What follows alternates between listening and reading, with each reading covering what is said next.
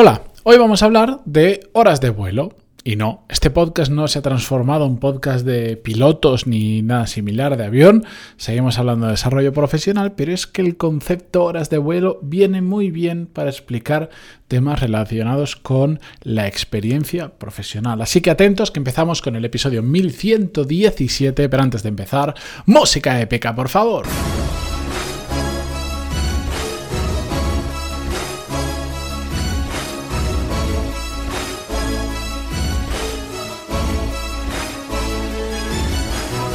Muy buenos días a todos, bienvenidos. Yo soy Matías Pantaloni y esto es Desarrollo Profesional, el podcast donde hablamos sobre todas las técnicas, habilidades, estrategias y trucos necesarios para mejorar cada día en nuestro trabajo. Antes de comenzar, recordar que el sexto episodio de este podcast lo envío en formato newsletter todos los lunes eh, durante la mañana, así que si no estáis apuntado os lo estáis perdiendo. El sexto episodio es una forma de hablar, es una newsletter, va por escrito, pero hablo de temas de desarrollo profesional, comparto libros, eh, artículos, cosas relacionadas que no entran en un podcast y que además me apetece compartirlo en este formato diferente. Si no estáis apuntados, pantaloni.es y el próximo lunes recibiréis la siguiente newsletter. Dicho esto, em, vamos con el episodio de hoy. Hace poquito eh, se unieron eh, en, apenas unos días de diferencia, o sea, vi el concepto horas de vuelo en dos contextos diferentes que me dio a pensar bastante y lo quiero compartir con vosotros hoy. No sé si esto va a ser un episodio o muy corto o muy largo, sea lo que sea, será. Pero la cuestión es que estaba hablando con una persona eh, que conocí hace muy poco, muy, muy, muy interesante, que se dedica al mundo del data science, que es un es un mundo a veces difícil de comprender, pero muy interesante. Eh, y hablando con él sobre temas de, porque además dedicarse al mundo de data science eh, ha, sido empresario, ha tenido su propia empresa, hablábamos de temas de, de talento, de la importancia de tener un equipo de gente muy buena, pero sobre todo determinados perfiles donde puede tener mucho impacto. Y me dijo una frase que me gustó mucho, que dijo, es que se nota mucho quién tiene horas de vuelo y quién no. Esto de horas de vuelo, ya sabéis, es un referente al mundo de la aviación. No sé por qué. Si hay alguien aquí que lo sepa con exactitud, que me escriba en pantalón y puntos barro contactar y me lo cuente porque me causa curiosidad. O lo deje en un comentario en ebooks y así nos enteramos todos. A los pilotos, eh, digamos que se les mide en cierta medida en horas de vuelo. Es muy habitual que digan, este es no sé qué piloto y tiene 20.000 horas de vuelo. ¿De acuerdo? Habrá algún motivo, lo desconozco, pero siempre me ha causado mucha curiosidad. Y cuando esta persona me lo me hizo esa analogía y me dijo, es que se nota muchísimo cuando una persona tiene horas de vuelo, pues me quedé con el dato. Pero es que justo unos días después veía la noticia, no sé si os habéis enterado, a mí estos temas me interesan mucho, por eso pues les presto, más atención igual que, de lo normal, que eh, bueno, iban, hay una carrera eh, espacial de ver quién es el primer millonario millonario que hace viajes de forma recurrente al espacio. Parecía que iba a ser Jeff Bezos, pero se le ha adelantado Richard Branson, el de Virgin. Bueno, la cuestión es que salía quiénes iban a ser los acompañantes de Jeff Bezos, que es el dueño de Amazon, el fundador, eh, en su nave espacial que dentro de unas semanas, creo, eh, va a ir al espacio. Y una de esas personas que va a ir es una mujer que es una astronauta, una señora ya que será octogenaria seguramente, que resultó que había tenido una carrera como aeronauta em, brillante, pero que por el momento en el que ella podía viajar al espacio, por cómo funcionaba culturalmente la sociedad, en la que era inconcebible que una mujer fuera al espacio, pues se quedó sin ir. Entonces, digamos que Jeff Bezos eh, pues quería que esa mujer por fin pudiera ir al espacio y en la noticia eh, decían, porque esta señora, que no recuerdo su nombre, tiene, era tipo 60 o 80 mil horas de vuelo a sus espaldas. Y de nuevo volvió a aparecer la expresión, en este caso con mucho sentido porque está en el mundo aeronáutico barra aeroespacial, que se ve que se utiliza la misma terminología, porque además esta mujer era piloto, no solo astronauta.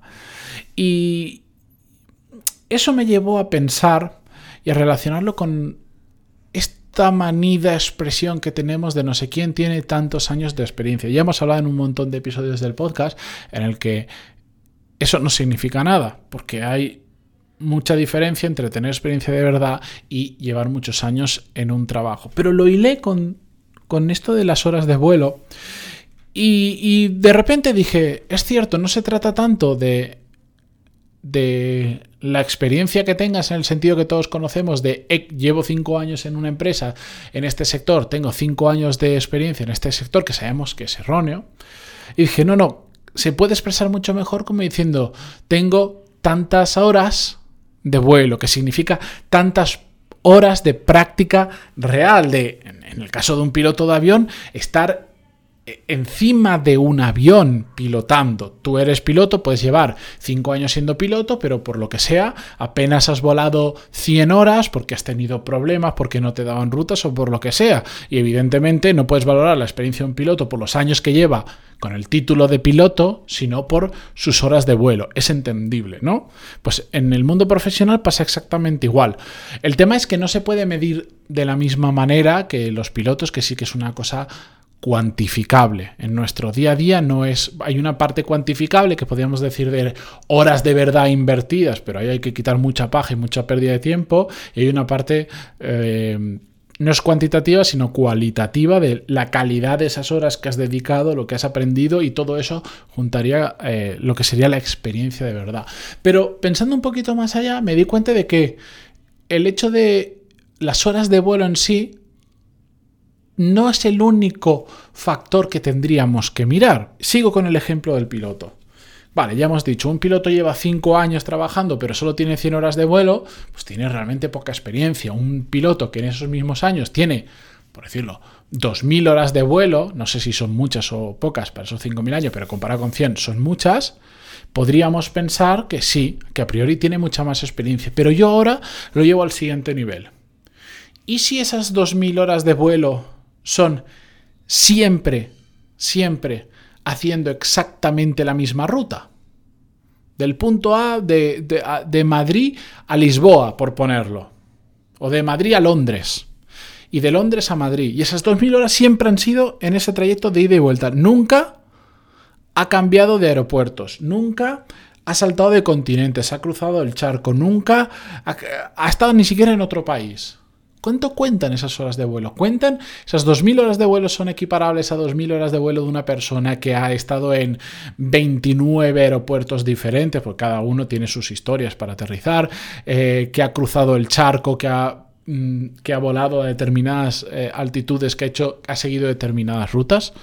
No, no vale lo mismo. Y esto lo digo porque de repente yo cuando escuché todo esto y pensé, dije, ah, me encanta la expresión horas de vuelo, la voy a empezar a utilizar porque creo que expresa mejor el tema de la experiencia, pero después me he dado cuenta que siempre falta esa parte cualitativa de la calidad de las horas de vuelo, de la calidad del tiempo que pasamos trabajando.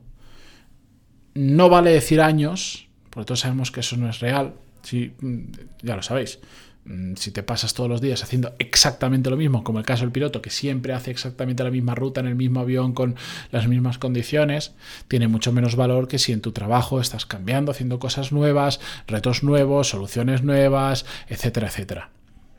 Al final, eh, lo que vengo a expresaros con todo esto es que me encanta la expresión horas de vuelo, la pienso usar mucho, pero que tiene que estar, es una forma resumida de hablar, que creo que aporta más que decir tiene tantos años de experiencia, creo que el concepto se entiende mejor, pero hay que entender que hay una parte cuantitativa y una parte cualitativa del tiempo que hemos dedicado a un sector, a un tipo de trabajo, a una profesión determinada. Por eso ya os digo yo, cuando me dicen, no, es que esta persona lleva, tiene 15 años de experiencia, por defecto lo ignoro, ni para bien ni para mal.